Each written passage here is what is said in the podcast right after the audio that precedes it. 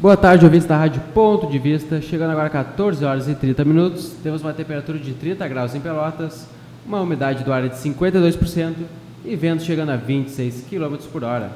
Vamos aos nossos apoiadores. Uh, Casa de Papel, Papelaria e Sebo, a sua papelaria na praia. Livros, impressões, cópias, material de escritório e escolares. Encontra-se na Avenida Rio Grande do Sul, 629. Faça contato pelo fone 53 991 47 25 30. Segunda a sexta, das 9 às 19 horas e sábado, das 9 às 17 horas. Psicóloga Gabriela Canã, especialista em estratégia, saúde da família, psicoterapia, orientação a pais, crianças, adolescentes e adultos. Fone para contato 53 981 47 6662. Agenda para marcada. Curve consultoria de estilo e imagem. Encontre seu estilo pessoal. Serviços oferecidos: consultoria de estilo, personal shopper, coloração pessoal, consultoria para eventos, produção de moda e vitrine, gerenciamento de guarda-roupa, etiqueta e comportamento, consultoria masculina e mala inteligente. Faça contato pelo fone 53981 177065 ou pelo e-mail curveconsultoria.gmail.com. Publicidade é fundamental e essencial para o crescimento da sua empresa, pois através dela a visibilidade do seu negócio se torna um fator importante para o aumento das vendas e dos negócios realizados. Anuncie aqui na Rádio Ponto de Vista, que lhe oferece sempre oportunidades de ótimos preços. Entre em contato pelo fone 53 991 10 28 13 ou pelo nosso WhatsApp 53 991 50 24 98 e conecte-se com nossas plataformas digitais, tanto Facebook ou Instagram. Pesquise por Rádio Ponto de Vista que você irá nos encontrar. É com você, Gabriela Canã. Olá, está começando agora então o Gabi Convida, um programa podcast sobre a vida real. E hoje eu estou aqui com a minha super amiga Renata Prado e a gente vai falar dos desafios do handmade. Então, Renata, eu vou pedir que tu te apresente para eles e conte para eles o que que tu faz e o que que é handmade. Olá, boa tarde. Sou Renata Prado.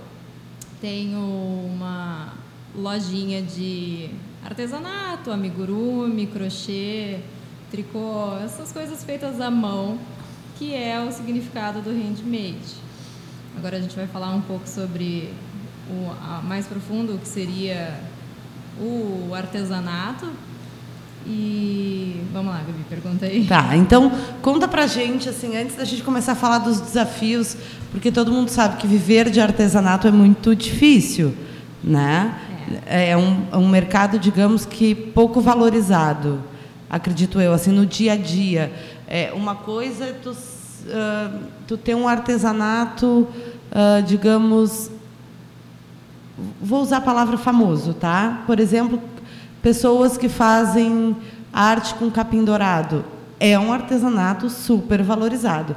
Mas esse pessoal do dia a dia, e a gente sabe que tem muitos que trabalham com o crochê, que trabalham, sei lá, com feltro, com outras coisas, não é só o, o a toalha ali do crochê, do tricô e tal, mas que fazem outros tipos de artesanato, que isso é muito pouco valorizado. As pessoas não querem pagar pelo serviço do artesão, né? Então, mas aí a gente vai aprofundando. Então, conta primeiro para nós como é que surge o crochê, onde é que ele surge, como ele surge, o crochê, o artesanato, enfim, essa questão do trabalho manual. O trabalho manual é bem antigo, né? Entendo mais um pouco do crochê, do tricô, Tá. mas acredito que tudo Sim. começou manual, então é muitos, muitos anos. Mas o crochê, lá na década de 16, na, que foi criado, assim, a primeira pessoa que acabou inventando. A partir daí não teve muito, muito, não teve assim muito evolução. Ficou meio parado ali no século 19, sim, que aí tinha é, mais uso pelas pessoas mais ricas, né? Uhum. E tu tem esse dado, assim, se eles faziam por diversão, quando se começou a fazer? Eu acho que quando. Não, o dado exato não, não tenho, não. Mas eu acredito que quando se começou foi por uso de.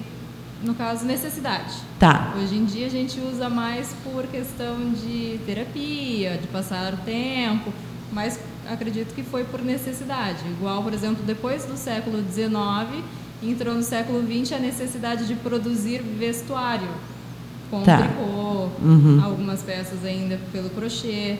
porque era uma coisa mais barata do que comprar uma roupa. Então, a maioria das pessoas que faziam o tricô e o crochê, até a costura em si, faziam em casa por questão de valor. Uma roupa pronta, mandada fazer naquela época era caríssimo. Então, as mulheres Uhum. acabavam fazendo isso em Suas casa. próprias roupas. suas próprias E aí o roupas. crochê, imagino eu que até seus próprios utensílios, assim. Sim, acessórios domésticos. Exato, às é. Eu usei utensílios, mas é isso. Uma coisa assim, não sei muito que naquela época se usava, mas começaram a partir também para acessórios, entendeu? O que elas conseguiam fazer com linha, elas acabavam fazendo, né? Porque até naquela época um tapete era caríssimo, a pessoa Uhum. que realmente tinha muito dinheiro. Então, a parte de vestuário, de acessórios para casa, as donas de casa acabavam fazendo mais. No século XIX era mais as madames, vamos dizer assim, Tá. ah, que acabavam fazendo por distração. É, isso que eu, eu usei a palavra sé- diversão, mas era isso que eu queria dizer por distração, assim, para Distração. ocupar o tempo. E no século XX, mais por necessidade. Aí entrou-se o XXI. Uhum. ficou um tempo parado, né? Parou muito, assim, até porque, igual eu tava te falando aquela hora, o não se aceita muito, hoje em dia sim, mas não se aceita muito uma pessoa nova fazer crochê ou um tricô. Isso é muito recente. Eu faço crochê e tricô desde pequenininha, desde bem novinha. Minha mãe me ensinou. Tá, isso que eu queria saber. Conta a tua história, assim, como é que tu começou com o artesanato? Da onde vem? Como é que isso apareceu na tua vida? Me Sim, conta um pouco da tua história pessoal. A minha bisavó já costurava, fazia crochê, minha mãe aprendeu com ela. Aí quando eu era criança, a gente ficava, é, tipo, ai, vamos dormir. A gente ficava por ali, minha mãe ficava fazendo. Então eu aprendi de ver a minha mãe fazer. Minha mãe fazia tricô, que era roupinha, um cachecol, Uhum. depois tapete. E é, eu acho que é mais dom, né? Porque eu e minha irmã víamos a mesma coisa, mas só eu gosto, a minha irmã não. Tá. Então, acabei que eu me, me adaptei, meu, adaptei não, me identifiquei. Então, Uhum. eu acabei gostando e aprendi só de ver, aprendi muito fácil, né? Aí ela me ensinou uma técnica, um ponto, uma coisa assim, e eu fazia por distração. Ah, porque pra mim ficar em casa Quais, fazendo tu lembra, assim, quais foram as primeiras coisas que tu fez? Cachecol. É. É, eu tinha muita Barbie, muita boneca, né? E aí é uma tripinha, né? É Sim. três pontos e só vai. Aí então eu fazia e enrolava nas minhas bonequinhas. Foi assim que eu comecei a fazer. Depois eu fazia roupinha pra Barbie, essas coisas. assim. Foi as primeiras peças. Tá. Aí depois só que eu fiquei mais velha, fui ficando mais velha, que aí eu fui fazer um tapete pro, pro chão do banheiro, fui fazer um bandô. Uhum. Aí, mas roupa mesmo eu nunca, depois de, de uma certa idade assim, mais velha, eu nunca fiz. O meu negócio é mais o É mais. decoração. Tá. Tu trabalha mais assim pro lado então da decoração. O que, que eu ia te perguntar, assim, e é isso que eu queria saber, tu lembra qual foi a primeira coisa grande que tu fez e tu guarda essas coisas? Tenho, eu tenho meu primeiro tapete até hoje. Uhum. Eu foi, foi é que é engraçado que o crochê, assim, o artesanato, às vezes tem aquele pico que tu cansa, né? Então eu fui fazer o meu primeiro tapete, eu já não morava mais com a minha mãe, e aí eu empaquei. Eu simplesmente cheguei num ponto do, do tapete que não, não ia mais, assim. Eu não entendia, ele começou a engruvinhar e eu fiquei chateada e larguei de mão. Uhum. Aí depois de um mês, um mês e pouco, aí minha mãe falou, não, é assim mesmo, que é os famosos abacaxi no, no crochê. Então ele tu cria camadas assim, às vezes ele enruga, né? Porque é muito ponto que sobra. Tá. E eu falei, ah, eu não quero fazer, não sei fazer abacaxi, vou fazer outra coisa. Uma- um ponto reto, uma coisa fácil. Minha mãe, não, é assim mesmo, termina que tu vai ver. E eu terminei ele realmente, ele se assentou, assim, ele ficou normal. E eu tenho ele até hoje. Não, já não tá muito, né? Mas eu guardo Tu ele, usa eu- ele ou tu só guarda como Não, recordação? não, eu uso. É porque barbante dura muito tempo, né? Esse foi até um tapete que minha cachorra rasgou e eu ainda... Ela roeu e eu emendei e uso ele ainda até Isso é hoje. interessante da gente falar, né? Então, o trabalho feito à mão, principalmente com barbante ou outras linhas também, ele tem uma durabilidade longa. Depende muito da linha, mas hoje em dia as linhas estão cada vez melhor, né? Então ele tem uma durabilidade muito longa. Tem linha que é 100% algodão, tem linha que não é 100%, tem poliéster, tem malha.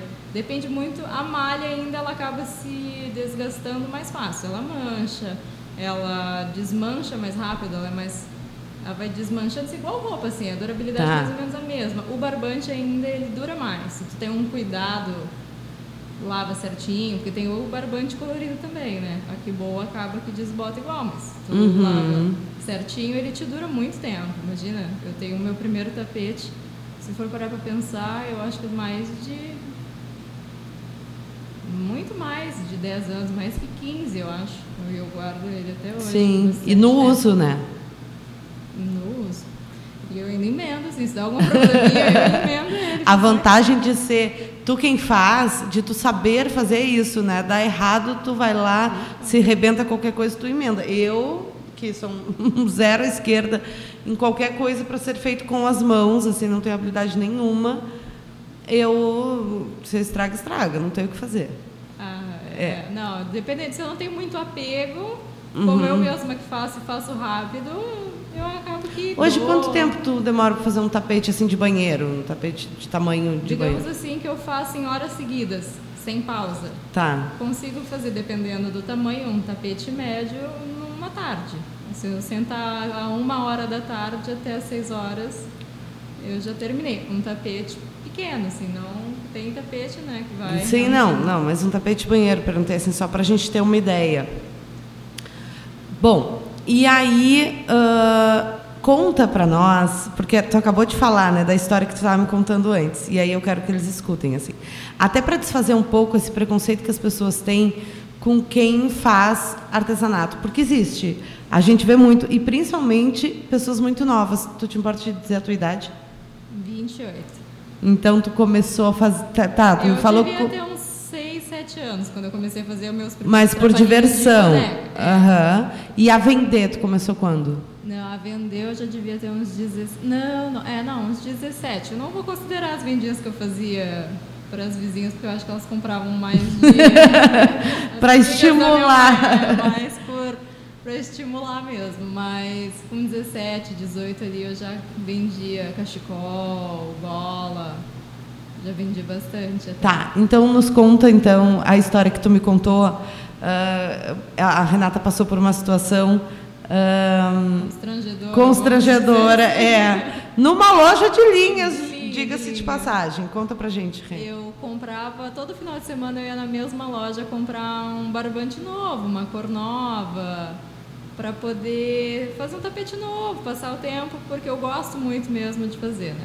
E numa das vezes a, a dona da loja tinha até uma certa intimidade comigo já, já me conhecia, porque eu ia todo final de semana. E eu fui, e ela olhou pra mim e falou: Ai, vem comprar linha de novo. Eu falei: Sim, tô terminando um tapete, já quero começar o outro. E ela: Ai, mas você é muito nova, você tem que parar de fazer isso. Vai fazer outra coisa, isso é coisa de velha. Tu é nova, tu não tem que fazer crochê, tu tem que fazer outra coisa. E eu: Bah, eu tô comprando dela horrores. Todo sábado e ela vira pra mim e diz que eu não posso fazer. Que eu, Como é que tu te não- sentiu assim? eu, na época, isso eu tinha meus 17 anos, no caso o crochê, assim, para uma pessoa nova, era estranho, porque o mundo já estava mudando, né? As meninas Sim. já não ficavam em casa a tarde toda aprendendo o que a mãe tinha para Sim, passar, ah, ser uma dona de casa. Aham, aquela coisa de menina sua prendada. casa. aham. Então, já para algumas pessoas era estranho, mas eu não fazia por questão de cuidar da minha casa ou quero deixar minha casa toda enfeitada. Eu fazia porque realmente eu gostava. Uhum. Por esporte mesmo. Eu ia pra praia, sentava na praia com meu barbante, fazia um tapete na praia, por exemplo, e era pra mim maravilhoso. E é constrangedor, nessa época foi muito constrangedor. Hoje em dia já não é tanto porque cresceu demais, né? Hoje em dia na internet, em qualquer lugar tu vê, é muita gente fazendo, muita gente nova fazendo. né? E eu acho, eu como mera consumidora, porque eu sou só consumidora mesmo, vejo assim que quando aparecem os amigurumis que a gente vai falar depois e começam a aparecer os artesanatos em malha, a coisa começou a ganhar uma proporção mais popular, digamos, mais moderna, é, fashion, ganhou uma, uma outra visão, né? E, e aí se popularizou um pouco mais. Não quer dizer, Renata, sinceramente, que muitas pessoas façam, porque isso não é verdade. A maioria das meninas e meninos, porque hoje em dia meninos também fazem crochê. A maioria das meninas e meninos que fazem crochê, eu, a maioria das pessoas que eu conheço não fazem. Ah, sim. É, às vezes contar no dedo é porque a internet apro aproximou muito, muita gente, né? Mas, por exemplo, digamos que a gente já tem a internet há bastante tempo. Nessa época eu tinha acesso à internet. Ah, eu quero uma receita para poder fazer um tapete diferente, um, um tricô diferente, um uhum. cachecol diferente. É difícil, era difícil de encontrar. Ou eram revistas que se compravam em lojas especializadas. Sim, e que são caras, né? Não são baratas. Ou lembro que tinha um programa na televisão que passava de tarde que a moça ensinava uma receita. Note a note, não era? Ah, a minha avó assistia, a Renata. a minha avó gosta de crochê, é, a Renata sabe. Assim. Mas e aí ela te ensinava uma receita uma vez por semana e se tu tivesse como assistir, né? Não necessariamente que todo mundo ficaria tipo, às vezes, dependendo dessa época, eu acho que eu até estudava, então não ficava em casa assim, uhum. parado, não, vou ficar em casa, não vou fazer nada que Tá. Eu quero ver essa receita. Então era difícil o acesso às receitas. Hoje em dia tu entra em qualquer, tu escreve receita de tapete de coruja, tem umas 500, é muito mais acesso. Então eu acho que além de popularizar o crochê também ficou fácil acesso às pessoas. Então aquelas pessoas que querem, que queriam aprender, conhecer e que também gostavam de ver, mas achavam difícil porque não tinha quem ensinasse também, agora ficou fácil. Então, cresceu, né? Muita gente acaba fazendo. Entendi. Uh, me diz uma coisa, tu deixou de comprar linha na loja dessa senhora? Não, não sei que Só para dizer é para ela... Ela era bem perto. E eu segui Só para dizer para ela, viu, eu vou continuar fazendo a sua resistência, eu vou fazer crochê. Não, é, duas irmãs, eram duas senhoras, elas eram engraçadíssimas. e aí eu tentava fazer uma coisa diferente, ela, não, tem uma época que daí eu queria fazer ponto de toalha, assim, fazer o bico das toalhas, ela, não, bico de toalha não, pra que então, tá a mulher ia contra o próprio negócio dela e ainda desestimulava a pobre da cliente. E acabou que elas fecharam. a gente já sabe por quê, então. Desestimularam muitas pessoas. Entendi. Tá certo. E hum, vamos falar um pouquinho uh, sobre os amigurumis, que agora estão muito em alta. Agora não, né? Acho que até a febre já teve maior, já teve assim. Maior. Uh, e eu, aqui na minha ignorância, e tu vai me corrigindo, tá? Uh, a primeira vez que eu vi um amigurumi foi nos bebês prematuros de UTI que eram os polvos aqueles, os né? É. Uh, que tem uh, os tentáculos lembram o cordão umbilical da mãe. Então, estudos mostraram que esses polvos acalmavam esses bebês prematuros, Sim, né? Sim, na Europa se iniciou. Aqui no Brasil eles acabaram que depois caiu justamente porque eles acharam estudos que não foi relevante a continuar fazendo ah, é? esse tratamento. Eu não sabia, Mas não tinha essa informação. Europa funcionou muito bem. Uhum. Por que e será, né? Coisa estranha. Aqui, porque eles dizem que a partir do momento que o prematuro sai, por mais que ele tenha a questão que é parecido com o cordão umbilical, eles dizem que não é o mesmo cheiro, não é o mesmo barulho. Então não é que o polvo vai ajudar. E aí eles cessaram muito o uso. Mas até a questão de ter uma, um, uma coisa se apegar, um contato, uhum. eu acho que acaba ajudando muito eles, né? Porque é, provavelmente. Eu não tenho esses dados em relação aos estudos, mas vou dar uma pesquisada para depois botar para vocês no Instagram, tá, pessoal? Uh, tá, e aí me conta, o que, que é o amigurumi? Então, conta para todos nós. É, no caso, é uma técnica que foi feita originalmente no Japão. Ela foi criada no Japão. Hum. Eles eram bonequinhos feitos com tecido 100% algodão, linha no caso, 100% algodão, sem rostos. Eram bonequinhos sem expressões. Tá. Para a criança, por exemplo, criar, não criar, mas imaginar a expressão, passar o sentimento da expressão dela do jeito que ela quisesse. Ah, eu tô, tô triste hoje, é meu bonequinho. Ela vai passar essa tá, expressão tá, pro, pro bonequinho. Uhum. Ela vai imaginar o que ela quiser. Se o bonequinho está feliz, se o bonequinho está triste. Não incentiva uma expressão, uma coisa boa ou uma coisa ruim, ou um olhar. Tá. Não tinha isso. Era mais para incentivar as crianças a se expressarem, a passarem sentimentos, né? E ficou muito famoso. Né? Na época não foi tanto, foi mais a questão de, dos, de, no início, assim, quando foi inventado, ajudou aquela certa população, aquelas, aquelas pessoas. Aí teve uma pausa também, assim como no crochê, né? tem aquela tudo vai e vem, né? Aí teve uma pausa e recentemente que foi ressurgiu de novo, né? Tá. Justamente com os bonequinhos em 2013, os polvinhos na Europa Ah, que sim. surgiu para adaptação ali dos recém-nascidos. E essa lã do amigurumi, ela é própria para bebês, né? Assim, ela é 100% ideal. algodão.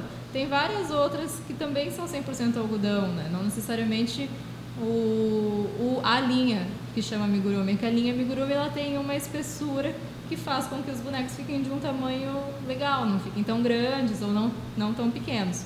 Mas tem o barroco, que é uma linha da Círculo, que também é 100% algodão. O ideal para uma criança, para um bebê, é que a linha seja 100% algodão, porque pode ser lavada e seca certinho e, no caso, a fibra também, siliconada, seria o ideal para não dar alergia, Tá, entendi. como roupa, porque tem outras linhas tem poliéster, tem outro tipo de material que às vezes pode dar uma alergia, pode ser prejudicial e na lavagem não é tão ideal. Uhum. Por isso que a gente sempre faz o amigurumi com linha 100% algodão, não, não necessariamente a da marca, né?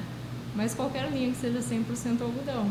Entendi. Até porque hoje estão se criando milhares de linhas, né, específicas para isso, porque cresceu demais. O mercado cresceu muito, né? E aí fala um pouco assim, onde é que tu vende as tuas coisas?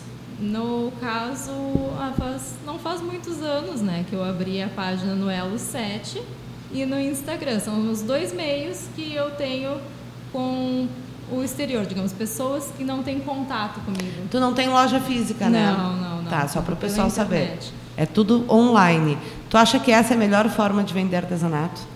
Eu tentei até aqui recentemente, no final do ano, a física, mas o amigurumi ele tem um valor agregado que não é tão barato e não é todo mundo que está disposto a pagar, né? Então, na loja física, demora demais para sair. Por exemplo, tu tem que pagar o espaço, no caso, tu tem um... No caso, tu botou na loja de alguém, né? Isso. Tá. aí, igual tu tem um certo custo que tu para deixar teu material ou para expor.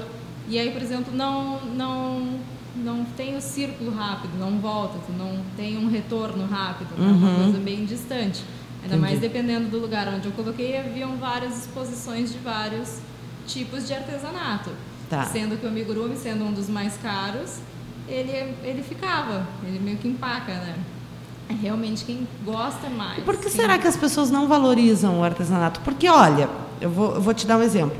Meu filho, Gabriel, tu conhece, eu falo bastante dele aqui, ah, ele tem alergia, ele tem renite, tá? Então, assim, ai, mas no verão ele não vai ter renite. Não é bem assim, ele tá lá todo ranhentinho, pobrezinho. Aham. Porque deu uma mudança de temperatura, então qualquer coisa ele acaba ficando com o nariz congestionado. enfim. Ele não pode ter bicho de pelúcia. Ah, Porque, claro, isso rinite, prejudica a renite dele. Então, eu, a gente, eu tenho, né? A Renata fez uns para mim e uma outra amiga, a Sara, também fez. O Gabriel tem bastante bichinho que é amigurumi. Por quê? Porque eu posso lavar eles e aí para a alergia dele é muito melhor, assim, ele não ter contato. ácaro, sem- Exatamente. Então, para criança acaba sendo muito melhor que um bicho de pelúcia. E um bicho de pelúcia hoje em dia Não é tão barato. não é tão também. barato, né? Então, por que será que as pessoas não valorizam? Porque a gente tem uma ideia de que artesanato, quando tu vai comprar, vai ser barato. A ideia na cabeça da gente é que é Ah, porque barato. É barato, fez, fez em casa. Exatamente, mas ah, ela faz isso em meia hora, É gente. super fácil. Essa é a impressão que a gente tem. Né? Tu acha que é por isso que as pessoas não valorizam e não pagam? Eu acho que falta um conhecimento, né? Ah, Eu acho que as pessoas não têm 100% da noção da, de, do entendimento de como é difícil, dependendo da situação. Ah, é pequeno? Pequeno é mais difícil de fazer do que um grande. Um amigurumi pequeno dá mais trabalho do Por que fazer. Porque o ponto é muito pequeno, a agulha é pequena, a linha é pequena. Se for bem pequenininho, para tu a quantidade, por exemplo, eu vou fazer a patinha. Aí a patinha é uma cor diferente. Aquele círculozinho bem pequenininho dá mais trabalho do que tu fazer um círculo grande. Depois tu costura tudo, tu preenche com o enchimento, tu costura as perninhas no corpinho. Então é mais difícil do que tu fazer um, um tamanho maior. E as pessoas acham, não, por ser menor tem que ser mais barato. Mas elas não vê o tempo que, que leva e a dificuldade, o nível de dificuldade de cada, cada produto, né? Uhum. E acho também que a questão de conhecimento sobre o, o artesanato em si. Porque não é só, ai, não é só amigurumi que as pessoas não valorizam, é muitos outros tipos de artesanato que as pessoas não valorizam. Tem, igual eu tinha dito, de EVA. Eu não faço nada em EVA, mas mesmo assim, EVA não é fácil. Tu corta, tu costura, tu preenche, tu costura em outras peças. Tudo isso demanda tempo. E caso... paciência, né? Quem faz artesanato tem que ter muita paciência. Porque, por exemplo, ah, não é o caso do crochê, eu acho. Mas o EVA, quando tu cola, tu tem que esperar aquilo secar. Imagino eu aqui na minha cabeça, que eu também não faço nada, né? É, Mas uh, eu vejo minha mãe Tudo fazendo. Minha mãe gosta de umas coisas de EVA. E aí tem que esperar secar, tu tem toda uma situação ali para. Né? Então, leva Sim, tempo. E em custos, por exemplo, paciência. eu não vivo de artesanato, faço por esporte. E isso é importante a gente dizer para as pessoas, gente é difícil viver de, de artesanato. Digamos que eu venda uma peça uma vez ao mês, ai, que minha peça foi 60 reais, ninguém se sustenta com 60 reais uma vez ao mês. É, não. Seja, Até porque tu comprou material, né? metade já foi. Mas não, não tem essa, essa movimentação rápida, não tem um retorno rápido, então não se sustenta por isso.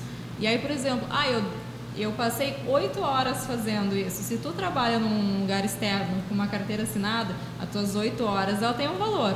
Uhum. Tu recebe por essas oito horas trabalhadas. Então, quando tu faz um trabalho, tu tem que pôr as horas trabalhadas que tu fez. Claro, com certeza, porque esse é o teu ganho, né?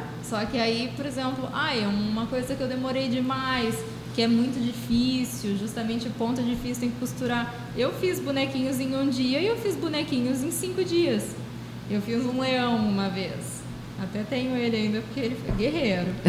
o corpinho foi super rápido. Aí eu fui inventar de fazer a juba na lã, em vez de deixar ela normal, do jeito que é o fiozinho, eu quis desfiar para ficar mais natural. Eu demorei três dias só fazendo uma juba. Uhum. Porque eu tinha que pôr fio por fio e desfiar e pentear e cortar. Ou seja, é uma coisa trabalhosa. Eu podia ter deixado normal e levado um dia para fazer uma juba, mas uma juba levou um dia, vamos supor, e o corpinho levou um dia. Uhum. E a juba é bem menor que o corpinho, Sim. mas é uma coisa que demora tempo. Se eu fizesse, eu fiz uma tartaruga esses dias, eu fiz a tartaruga em seis horas. Então é um produto mais barato. O leão é um produto mais caro. E aí, no caso, a gente tem que contar essas horas e muita gente acha que não. É a mesma coisa, é o mesmo tamanho. Entendi.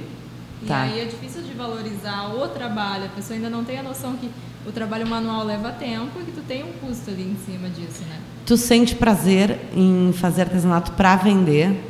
Porque vejo também muitas pessoas que fazem e chega na hora de vender. E chega na hora de vender não querem. Aí botam um preço bem alto para não.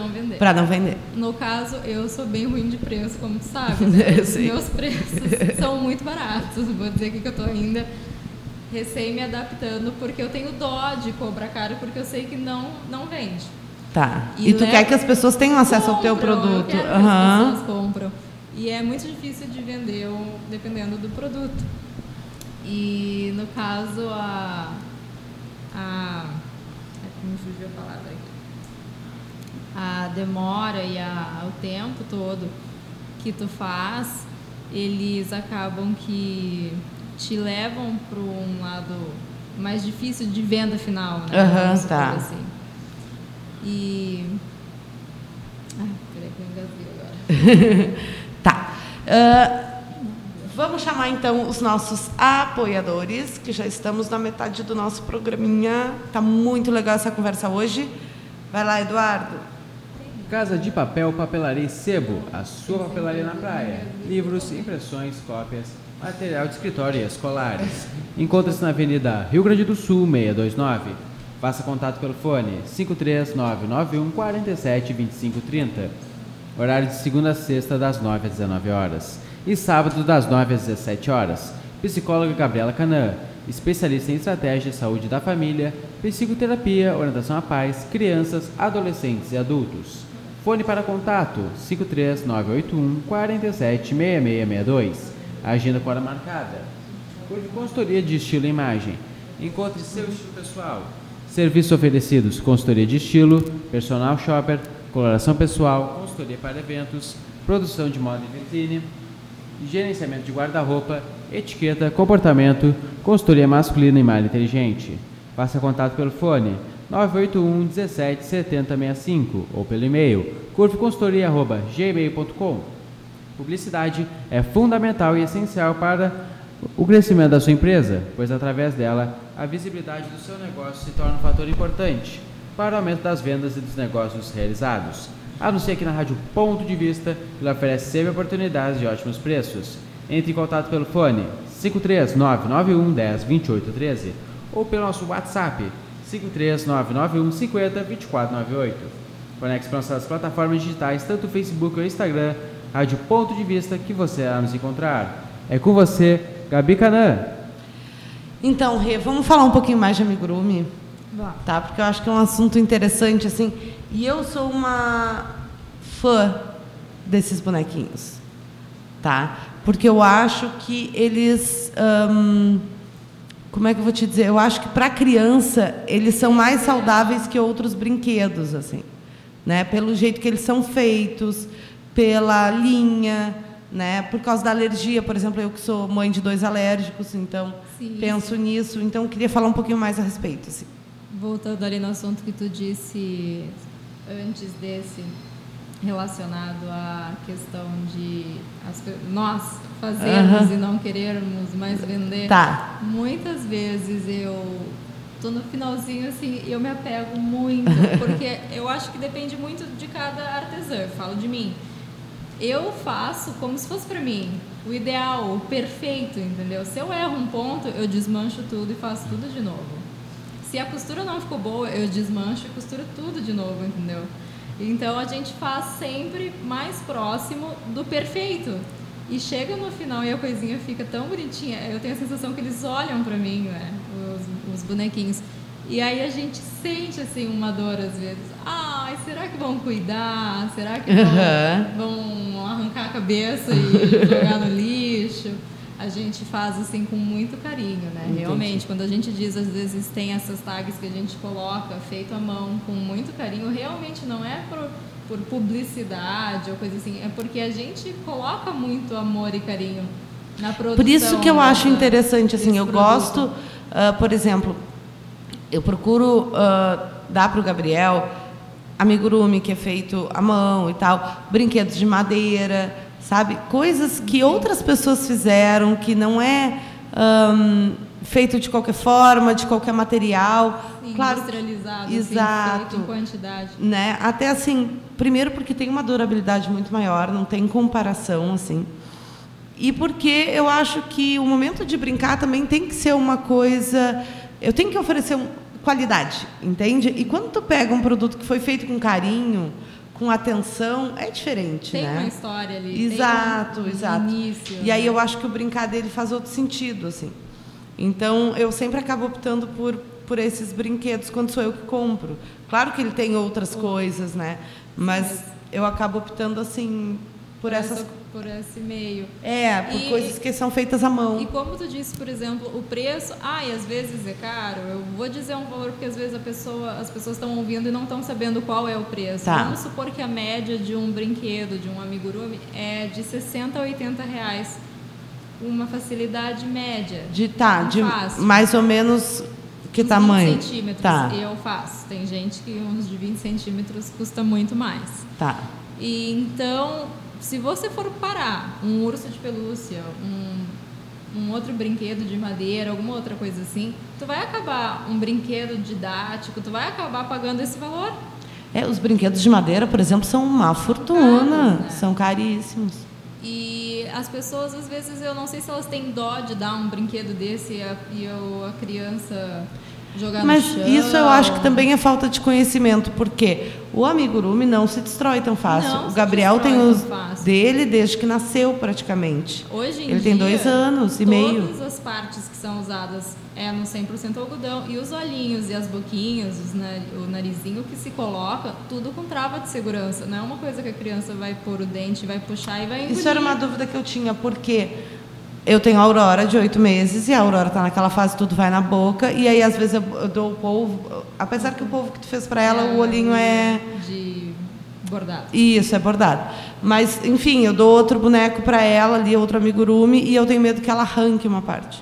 É difícil, Justamente. As únicas partes que são pequenas, no caso, vamos dizer assim, para um, caso de ingerir, é o olho e o nariz, vamos supor, tá. porque o restante é tudo grande. Uma orelha aí já não é um botão, mas eles são todos com trava de segurança. Antes de tu fechar o trabalho, tem uma trava por dentro e não faz. Que interessante, não, não, não sabia.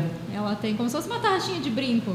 Tá. E aí só que ele trava e não puxa. Até, por exemplo, quando a gente erra, a gente perde muitas vezes. Ah, porque aí tu tem que cortar. Tentar, no tentar tirar. Tá. Porque não, imagina, agora olha a minha força tentando abrir Sim, a da Aurora. E a da Aurora com a boca puxando. Uhum. No caso, é uma força muito pequena. Não tá. vai sair do, do trabalho. A não ser que não tenha sido bem feito. A não ser que não tenha sido bem feito. Por isso, às vezes, o pagar caro uh, tem isso, né? Uh, se tu vê que um trabalho é bem feito, é feito por alguém sério e tal, que tu pode confiar, confiar. vale a pena o preço né? não tá Porque aí eu posso dar, exato, eu posso dar tranquilamente o brinquedo para a Aurora que ela que eu sei que o olhinho não vai cair. Claro, gente, qualquer brinquedo, absolutamente pode qualquer estragar. brinquedo pode estragar. A gente tem que estar tá sempre cuidando os bebês, né? Mas se a gente puder diminuir o risco, melhor. Sim. Então, é um brinquedo que se torna seguro. Eu acho que é muito ainda de conhecimento. Está evoluindo muito rápido, porque antigamente eu não vendia na quantidade de que se vende hoje. Ah, eu vendia um de três em três meses, de seis em seis meses, um tá. cachecol, um gorro. Hoje em dia, se, dependendo da época, por exemplo, do ano, se vende muito mais. E, por exemplo, como eu disse, eu não trabalho com isso apenas, né? Então, eu também não tenho esse tempo todo que, que eu poderia estar produzindo coisas para vender. Então, no caso, eu trabalho sobre encomenda. Quando me encomendam, eu produzo e eu tenho algumas coisas sobre entrega, pronto, entrega. Se eu tivesse, por exemplo, mais tempo, ah, eu não trabalho com outras coisas, eu tenho tempo todos os dias, por exemplo, à tarde, para produzir e vender, provavelmente eu venderia mais, porque eu estaria produzindo mais produtos. E o Elo 7, que é esse canal de venda, ele traz um retorno devagar, mas como ele depende muito de quantidade de produtos Sim. que tu coloca durante os dias, então eu não tenho tanto acesso porque eu também não tenho tanto produto publicado. Mas se eu tivesse mais produtos, com certeza eu venderia mais também. Uhum. No caso, são começos, né?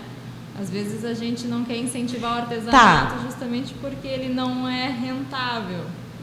É, tá. Como assim não quer incentivar?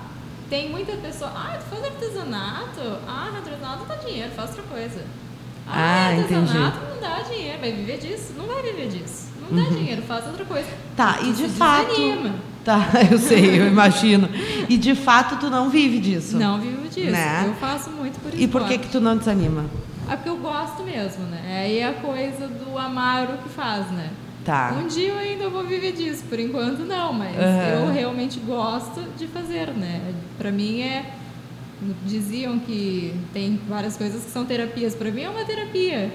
Eu fico em casa, por exemplo, agora estou de férias, estou fazendo amigurumi todos os dias. Tá, e isso é importante também a gente dizer, o, o trabalho artesanal, ele pode ser terapêutico, tá? Ele é desestressante. É, uh, e até assim, muitas... Um, a pessoa acaba vendo uma utilidade para o tempo dela, sabe? Sim. Quando ela, por exemplo, não é o teu caso, tá? Não, não, não sou a dona da loja de linha, mas se ela já se aposentou, ela acaba. Não só o crochê ou coisa assim. que a pessoa às vezes Exato, tem. até outras coisas, sei lá, pintura em tela, né? Sim. Então todo trabalho manual ele pode ser terapêutico, assim, e é importante ele ser incentivado.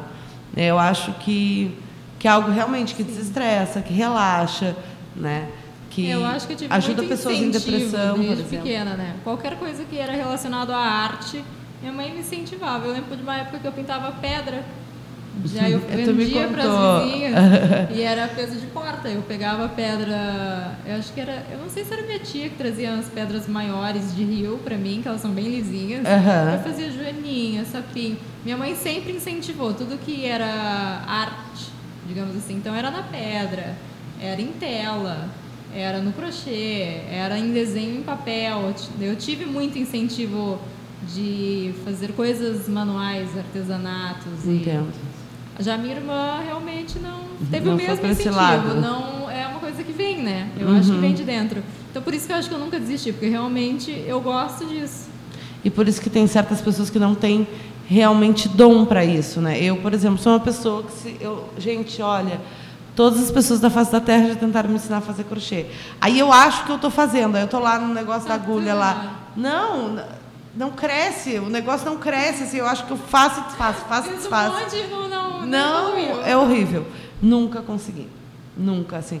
Meu tricô, cada cachecol que eu faço, gente, é um horror, assim um mais torto que o outro. Mas eu faço, às vezes eu faço uns buracos, perde uns pontos e tal.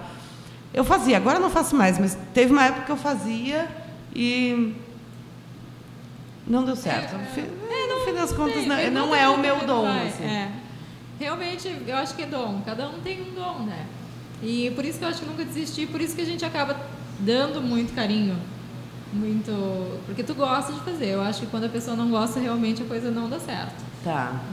E também é, é, um, infelizmente, porque eu acho que vocês que têm esse dom e, e, querem viver disso, deveriam poder viver disso, mas infelizmente não é o que acontece, não. né?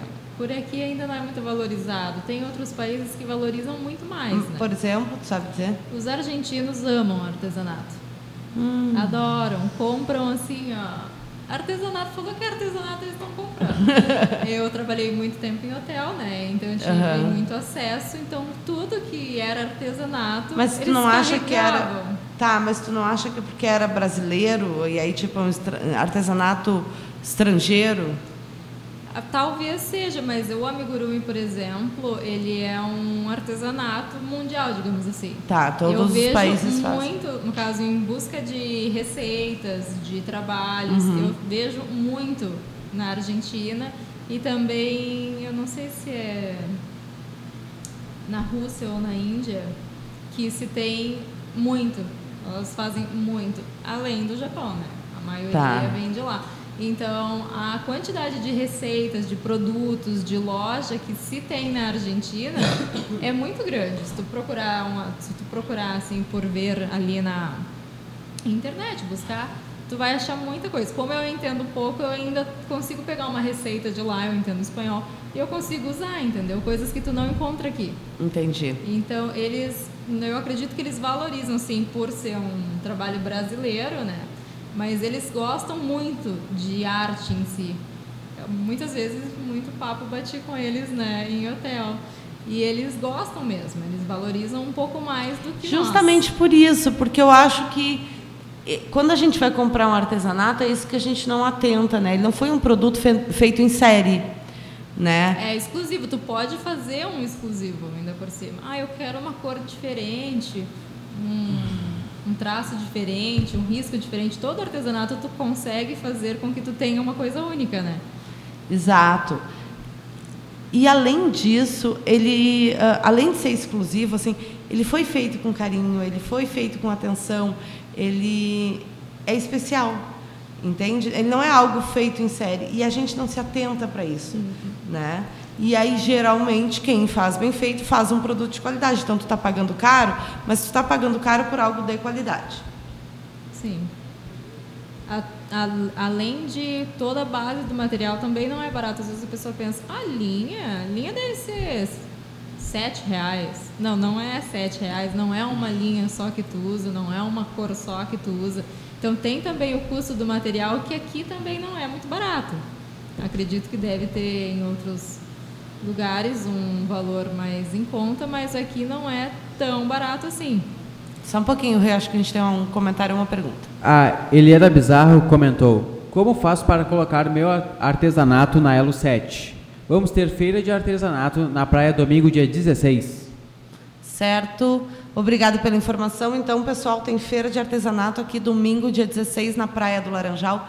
Rei, explica um pouquinho então como é o que tu faz para botar no Elo 7. É muito legal. No caso ali, tu vai fazer um cadastro. Qualquer pessoa que faz um artesanato pode fazer um cadastro ali. Tu vai ali, vai fazer um cadastro, ele vai te fazer igual for fazer um Facebook. Ele vai te Qual é o site? É www.elo7.com.br. O elo e o 7 não é escrito, é número. Elo tá. 7 número.com.br. Tu vai fazer um cadastro, vai te pedir uns dados no caso, a, não sei se ela tem dúvida de como tu vai receber no Elo 7, tudo tu consegue calcular e tudo tu consegue deixar pronto para a pessoa fazer. Por exemplo, igual tu comprar no Mercado Livre. Tu vai cadastrar o seu produto, tu vai pôr se tu quer o frete incluso ou que a pessoa pague esse frete. O, no caso ele tem convênio com o correio, ele calcula o frete a partir do momento que o teu cliente colocar o CEP, como em qualquer outro site, e ele dá o valor ali, tu coloca o dia, de, o tempo que tu demora para produzir. Eu recentemente recebi uma encomenda de cachecol semana tá. passada. Uhum. Aí o tempo que eu coloco normalmente, eu coloco 20, 15 dias, depende do produto e da dificuldade. E aí ele tem um chat também que tu pode entrar em contato com a pessoa que está te comprando. Porque, por exemplo, é uma coisa que é manual. Por exemplo, no meu caso, só eu faço, eu não tenho uma empresa que tem várias artesãs e cada uma faz o produto, dependendo de como vai entrando. Então, no caso, eu mesma faço, eu coloco um, uma quantidade de dias maior para eu ter esse tempo para produzir para ela. Digamos que eu estou fazendo três encomendas e me entra uma outra encomenda de cinco cachecóis, em dez dias eu não vou conseguir produzir. Então, tu tem esse acesso para falar com o teu cliente. Entendi. E explicar. E aí, ali é muito prático. E entra todo o pedido, dúvidas, ele também tem acesso escolha de cor. Tu pode fazer tanto com trabalho sobre encomenda como com trabalho pronto. Pronto entrega. Pronto entrega. Uhum. Pronto entrega mais fácil ainda. Tu acha que hoje o Elo 7 é a melhor forma de venda para artesanato online? Ele é uma forma de venda muito grande, né? De todas que eu conheço. Melhor que tipo Mercado Livre, por exemplo? Melhor que Mercado Livre. O Mercado Livre eu também já coloquei. Nunca vendi absolutamente nada pelo Mercado Livre, porque ele é uma, uma, ele é uma plataforma muito grande, não é só artesanato. Se tu faz uma busca de, dependendo de um nome que tem em muitos produtos, até chegar a um nome específico do teu artesanato, a pessoa já se perdeu, já cansou, viu um monte de coisa. Às vezes tu vai procurar fio de alguma coisa, vai aparecer fio de microfone, vai aparecer fio uhum. de computador, vai aparecer todos os tipos de fio, tá. até tu chegar no fio que tu esteja procurando, por exemplo. Então acaba que demora mais para tu ter o acesso. No Elo7 é uma rede que é só de artesanato. Então muita gente que procura por artesanato vai direto lá. Tu coloca um amigurumi de tartaruga. Tem várias pessoas, entendeu? Que vendem amigurumi, que vendem outras coisas. Se tu colocar só tartaruga, tu vai encontrar tartaruga de MDF, tu vai encontrar tartaruga de EVA, tu vai encontrar tartaruga de amigurumi, tu encontra várias formas de artesanato. Às vezes a pessoa não está em dúvida, ah, eu quero fazer um chá de bebê e eu queria uma lembrancinha que é uma xícara. Aí tu vai colocar xícara, vai aparecer todos os tipos de artesanatos em xícara. Aí tu pode escolher um amigurumi, um EVA. Entendi. É uma rede muito boa para artesanato. Tá. Ela vende bem. Então, Helena, fica aí a dica, te cadastra no Elo 7 para vender e as vende. coisas que tu faz. Certo. Quero falar para vocês de uma coisa que a Renata faz e eu sou, acho que a maior fã. Não sei se eu sou a maior, mas uma das. E eu já fiz propaganda no meu Instagram e não era paga, tá? Eu fiz porque eu gosto mesmo, que são os ecopads. Eu queria que tu falasse um pouco como é que surgiu a ideia. Gente, o ecopad, eu vou dar uma explicadinha aqui como usuária, tá? E depois ela explica como a artesã que produz. Ele é um disquinho de crochê Acho que feito em cordão. algodão. Ah, é? Ó, eu já não sei de nada, viu? Tá, feito num fio 100% algodão, que eu uso para limpar o rosto, para tirar maquiagem, e aí depois eu lavo, é como se fosse uma esponjinha. E aí depois eu lavo e sigo usando, né? E ele é sustentável porque, enfim, dura um tempão. A Renata me deu um saquinho com cinco. Eu estou recém usando o primeiro, ainda tem quatro lá, né? Então uh, realmente dura. Assim, eu uso o meu todos os dias. Tá? Eu lavo meu rosto todos os dias com ele. Então, como é que surgiu a ideia dos ecopads? E eu depois vou botar uma foto para vocês verem no meu Instagram de como são os ecopads, tá? O ecopad, no caso, ele já havia sido criado por outra outro sim, país, sim. no caso, né? Como surgiu para mim? Isso. Vou explicar como foi. Eu uso, eu uso muita maquiagem, né? Gosto tá. muito. Então, eu não sou aquela pessoa 100% ecológica, mas eu acho que quando a gente pode substituir coisas da nossa vida para ajudar, eu acho que é bom. E eu usava aqueles algodão em é, redondinho, assim. Disquinho, assim, em disquinho de algodão. Uhum. Mas eu nem sei quantos que eu usava por dia. Cada vez que eu fosse fazer alguma coisa, ou limpar, ou retocar, era cinco, seis disquinhos. No final do dia era um monte de disquinho de algodão. E o algodão, ele, ah, ele é bom, ele... mas é muito consumo de algodão para mim, por exemplo. Ele, eu acho que tem alguns saquinhos que vem 30 unidades. Aquilo para mim não durava 30 dias. Aquilo para mim durava uma semana. É Tá. muito algodão. E aí eu pensei, ah, eu quero um meio de uma coisa que eu possa reutilizar sendo algodão também e que ajude o meio ambiente. E aí eu encontrei os disquinhos de é, os ecopads que são muito fáceis de utilizar, não é difícil, né? Ele é 100% algodão, ele é em linha 100% algodão.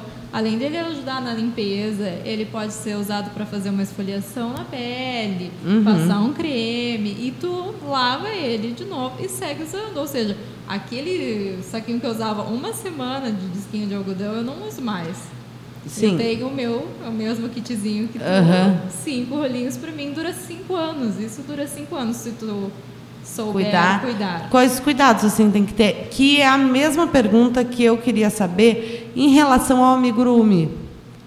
Tá? Vamos primeiro nos ecopads. Os ecopads, no caso, eles, como ele vem com produtos, a gente usa outros produtos. Quando tu limpa o rosto, tu tá depositando ali um batom que é que não sai com água, que tu usa às vezes um removedor. Então é um produto que vai tirar outro produto, né?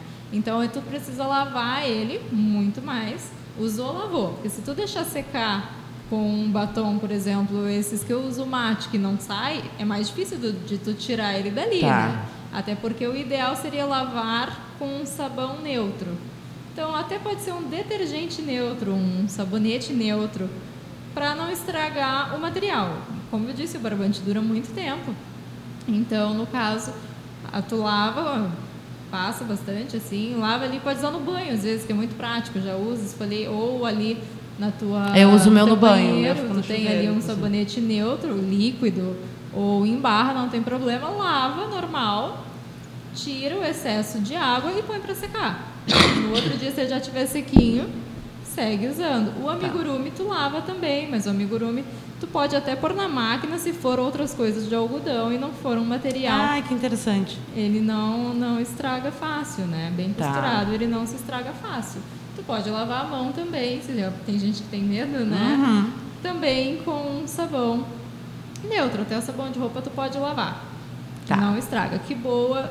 Não, que tá, boa, que boa que a estragando. Renata fala. A Renata não Ah, é gaúcha, tá, gente? A Renata é paulista. E então o que boa que ela fala é a nossa clorofina, Clorofina. vulgo água sanitária, enfim. É que eu falo marca, eu não falo. É, mas o clorofina produto aqui também é marca. E a gente está fazendo, então, uma propaganda gratuita para clorofina. Bom, vamos. Eu quero assim, a gente está no finzinho, últimos minutinhos do nosso programa, e eu quero que tu dê dicas para quem tá afim de fazer crochê, não tem problema a idade, pode ser nova, pode ser velha. muito mesmo. Ah, Muitas vezes alguém vinha pra mim, ah, tu faz pra mim. E eu falava, não, se quiser eu te ensino. Vamos lá, eu te ensino, tu faz também. Tá. Porque eu acho muito gostoso de fazer, então eu acho que as pessoas também Eu ri porque eu imaginei a Renata dizendo isso pra mim. Ai, faz tu, eu te ensino. E eu Eu dizia, vou na não. sua casa, eu te ensino. E eu dizia pra ela, não, não quero aprender. Eu acho que não só o amigurumi em si, mas eu acho que quando a gente gosta de fazer um artesanato, a gente tem que tentar. Não vou dizer que tu vai sair vendendo horrores, mas tu tem que tentar. Até porque um dia pode acontecer, muito, já vi muitos casos de mães que às vezes acabam saindo dos seus trabalhos por ficar para poder ficar com, com os bebês e acabam conseguindo fazer disso uma carreira. Uhum. Então eu incentivo muito mesmo. Não só mães, tá, gente? Eu não sou mãe ainda, eu faço muito artesanato. Tá. Então, tu acha que a, a melhor ideia para quem quer começar é, de fato, começar? Tem que começar. Dá para aprender pela internet ou eu preciso de alguém Dá que me ensine? aprender totalmente pela internet.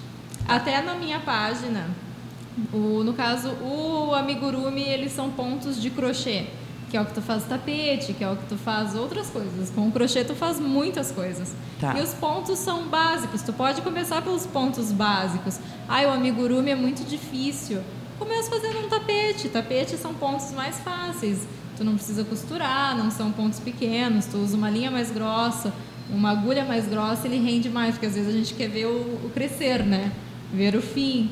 Então comece às vezes com os pontos básicos e assim, depois que tu pegar o básico, tu só vai. Teve uma amiga minha que é lá de Camboriú e ela falou: ah, eu não consigo, é difícil para mim. Eu falei: vai, aprende. Ensinei, fiz até uns videozinhos para ela que ela me pediu. E agora ela faz todos os tipos. Ela trabalha com malha, com a linha de barbante. E ela vende?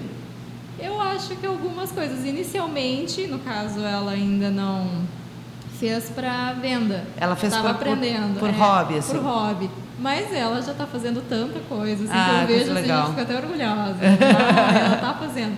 Teve amigas minhas que eu tentei e não deram certo, e teve amiga, Tá. amigas minhas que eu tentei ensinar e, e gostaram, e fazem. Então, os pontos iniciais, depois que tu aprende, tu acaba conseguindo crescer, né? no- Entendi. nesse trabalho muito mais fácil, não são difíceis. E na internet, YouTube explica tudinho mesmo. Gente, estamos chegando no finzinho. Eu quero aqui, Rê, que tu dê todos os teus contatos, as tuas redes sociais, teu nome no Elo 7, para eles então procurarem, verem teus trabalhos e inclusive se inspirarem para fazerem coisas. A Renata, sim, ela é proprietária então da Mania Graciosa. Mas além disso, no Instagram pessoal dela, sigam ela lá. Ela bota look do dia, ela dá dica de moda, de maquiagem. Então ela é assim, uma mulher mega versátil e vale a pena seguir ela para aprender um pouquinho. Eu vou com aqui então. O Instagram, então, no caso, como a Gabriela falou do meu particular também, o meu Instagram é Mania Graciosa, dos meus artesanatos. A página do Elo 7 também tu consegue pesquisar Mania Graciosa. Tá. E tudo que tu for ali por Mania Graciosa, tu vai acabar encontrando a maioria das páginas que eu tenho, mas as que eu mais uso é o Instagram e o Elo 7. Eu tenho o Facebook, tá, gente? Mas eu vou ser sincera, eu não nasci para Facebook, não é a minha mídia social preferida, eu não, não tenho muito Tá. simpatia por ele. Então, se vocês quiserem no Instagram, tô sempre ali. Qualquer dúvida pode mandar para mim Pode também dar o que teu eu pessoal? respondo. Posso, posso. É, tá, e então o fala. meu pessoal é Her Prado. Tá. Depois a Gabi põe no dela Já tá lá, vocês tá lá no Instagram. encontrarem, porque A rádio bota também no Instagram deles, né? O arroba Colocaremos. dela, por favor, Eduardo. Certo, gente? Eu sou a Gabriela Canaã. Foi muito legal passar essa tarde com vocês. Meu Instagram é arroba psigabrielak. Espero vocês na próxima semana, quinta-feira, das duas e meia às três e meia, mais ou menos. Hoje a gente começou um pouquinho mais cedo, vamos terminar um pouquinho mais cedo. Tá bem? Um beijo e até a próxima. tchau, tchau.